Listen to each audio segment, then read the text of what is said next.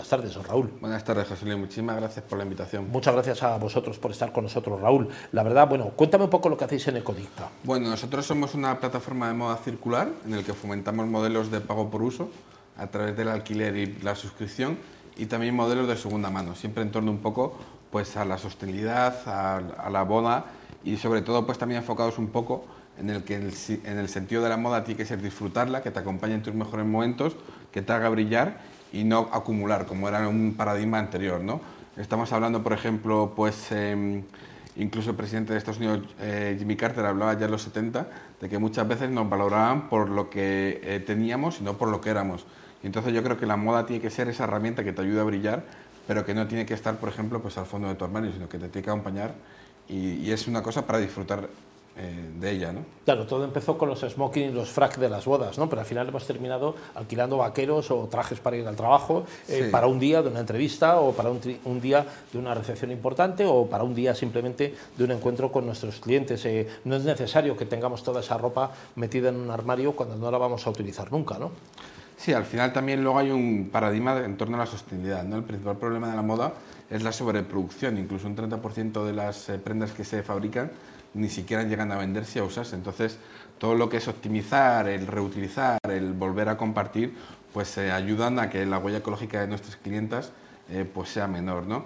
En torno también, pues nosotros ofrecemos experiencias, ofrecemos un servicio y también estamos un poco, como estaba en el anterior compañero, en torno a lo que es la economía de servitización, de pago por uso, de pago por disfrute, que nos permite pues, eh, también optimizar nuestro dinero y ahorrar. Al final, si tú necesitas ropa para el trabajo y te la pones pocas veces, para eventos, para bodas, ¿por qué no pagar una vez por, por usarla y no por tenerla en el armario si luego no la vas a utilizar?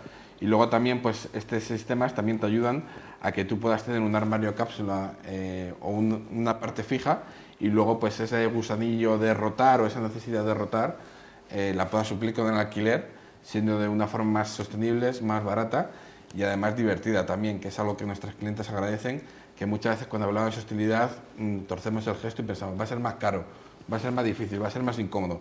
Y nosotros lo que queremos demostrar es que puede haber modelos de negocio que son iguales o mejores a los que existen en el mercado y todo ello en torno a la sostenibilidad también.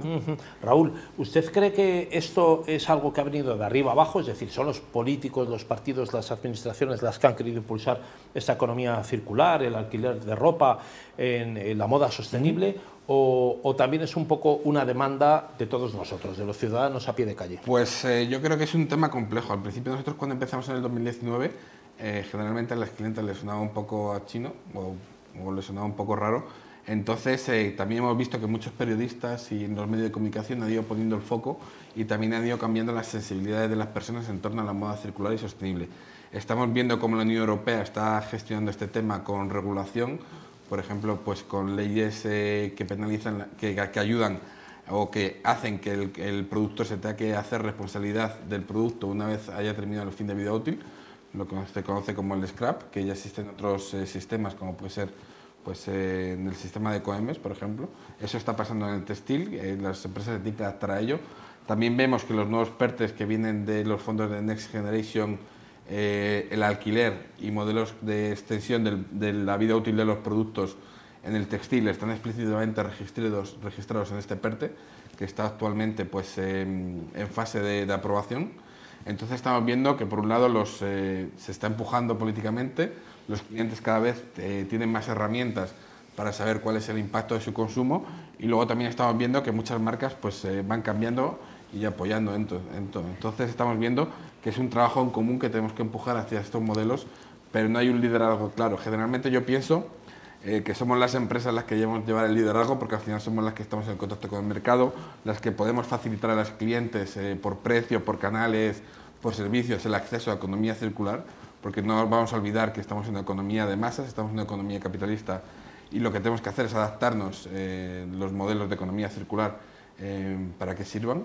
Entonces yo creo que las empresas eh, deben empujar. también hay que decir que los ciudadanos muchas veces les pedimos muchas cosas y al final pues cada uno tiene su hipoteca, tiene su trabajo, tiene sus cosas y no podemos saber lo que, el impacto de todos nuestros consumos porque nos volveríamos locos. Entonces las empresas debemos facilitar con transparencia el que los clientes y los consumidores puedan tener herramientas para decidir por sí solos. Claro, hay mucha diferencia, don Raúl González, entre las políticas que se están aplicando, por ejemplo, Unión Europea o continente europeo, con respecto, por ejemplo, a, Norteamérica o lo que pueda estar ocurriendo en Asia. Sí, yo creo que, por ejemplo, en, concreto en el sector textil, eh, la Unión Europea eh, ha concretado que es el segundo, la segunda industria más contaminante. Es una cosa que es difícil de atribuir y no creo mucho en los rankings, puede ser la segunda o tercera, pero bueno, quedamos en que es de las más contaminantes. Y también es verdad que la Unión Europea, cuando pone foco en la industria, suele ser bastante regulativa en ese sentido, pero también acompaña con dinero detrás. Entonces, eh, estamos viendo que la Unión Europea quiere transformar el sector textil, estamos viendo que la Unión Europea también quiere que mucha de la producción que anteriormente se ha salido de Europa en los 2000 en el sector textil vuelva y estamos viendo que promueven todos estos eh, sistemas eh, para hacer de la moda algo más sostenible. Claro, ¿se sienten ustedes todos los del sector de la economía circular respaldados por las políticas de la Unión Europea o, creen que queda un camino por recorrer todavía? Sí, yo creo que, por ejemplo, nosotros eh, cuando lo que queremos eh, realmente es poder competir con las mismas garantías que otros, eh, que otros que no son sostenibles y por eso, por ejemplo, cuando hablamos de algunas empresas que tienen externalidades que al final es cuando tú contaminas, lo mínimo que tienes que hacer es pagar. Si tú lo haces en países donde las regulaciones son más laxas, pues ahí no podemos nosotros competir porque están pagando por una externalidad, por un bien común que es el, la salud del planeta, la salud de los ecosistemas, eh, que no están pagando. Entonces yo creo que la Unión Europea debe registrar eh, proposiciones de ley y demás eh, que ayuden a que nosotros podamos superar ese gap entre los que son sostenibles y los que no. Para ello yo creo que hay sistemas que no tienen por qué penalizar o beneficiar, sino sistemas, por ejemplo, de fiscalidad positiva o negativa, donde las empresas que buscan un bien común o tienen determinados sellos, pues paguen menos impuestos y a lo mejor si tú contaminas, pues eh, puedas pagar un pequeño impuesto para eh, preservar esos ambientes naturales y demás, sin tampoco irnos hacia un lado o hacia otro, sino simplemente acortar un poco la brecha entre los márgenes que pueden tener las empresas que no son sostenibles con las que son sostenibles. Claro, desde la experiencia de, de Codicta, don Raúl González, eh, ¿cuál cree usted que sería el siguiente paso en esto de la economía circular? ¿no? Porque se ha ido pasito a pasito, antes de la pandemia y hay un después de la pandemia, con la crisis se ha llegado también a otro, y además parece que es un concepto que es económico, o sea que esa economía circular nos ayuda en sostener nuestra economía financiera, nuestros gastos, en fin. Eh, ¿Cuál sería un poco el siguiente paso? Mira, yo creo que el siglo XXI puede ser el siglo del bienestar humano si hacemos las cosas bien y al final lo que tenemos que pensar es que todos queremos vivir lo mejor posible y hay que maximizar un poco que el mayor número de personas vivan lo mejor posible. ¿no?